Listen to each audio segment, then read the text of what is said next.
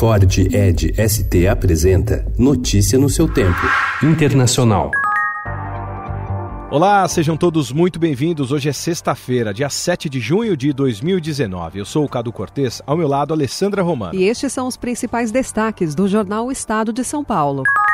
Há muito por fazer e se lo hacemos, vai ser uma enorme oportunidade de futuro para tanto os argentinos como os brasileiros. Em sua primeira visita oficial à Argentina, Jair Bolsonaro quebrou mais uma vez ontem protocolos diplomáticos e anunciou apoio à reeleição do presidente Maurício Macri.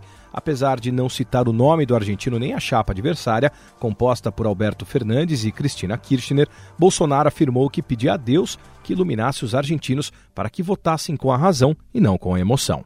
Para que possa escolher o melhor, porque dessa forma teremos paz, teremos prosperidade e alegria entre os nossos povos. Na área econômica, os dois presidentes destacaram que o acordo de livre comércio entre Mercosul e União Europeia nunca esteve tão próximo de ser fechado. As negociações já se estendem há mais de 20 anos e em até quatro semanas o documento poderia ser assinado, segundo o ministro da Economia, Paulo Guedes. Então, nós estamos fazendo aqui justamente aprofundando o acordo comercial, estamos há duas ou três semanas de finalizar esses acordos comerciais e juntos, nós e a Argentina, pretendemos é, fechar também em mais três, quatro semanas um acordo com a União Europeia. As eleições presidenciais da Argentina serão em 27 de outubro e, de acordo com as últimas pesquisas, a chapa kirchnerista está à frente em um possível segundo turno, mas quase empatada no primeiro.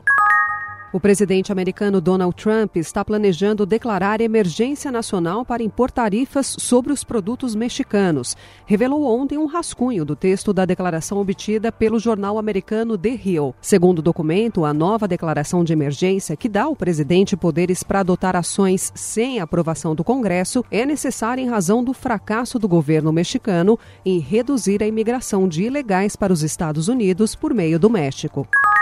E o ministro-chefe do Gabinete de Segurança Institucional da Presidência da República, Augusto Heleno, disse ontem que a lealdade das Forças Armadas da Venezuela ao presidente Nicolás Maduro neutraliza uma possível solução para o conflito político e para a crise econômica e humanitária do país. Heleno acha difícil prever por quanto tempo o impasse deve se arrastar.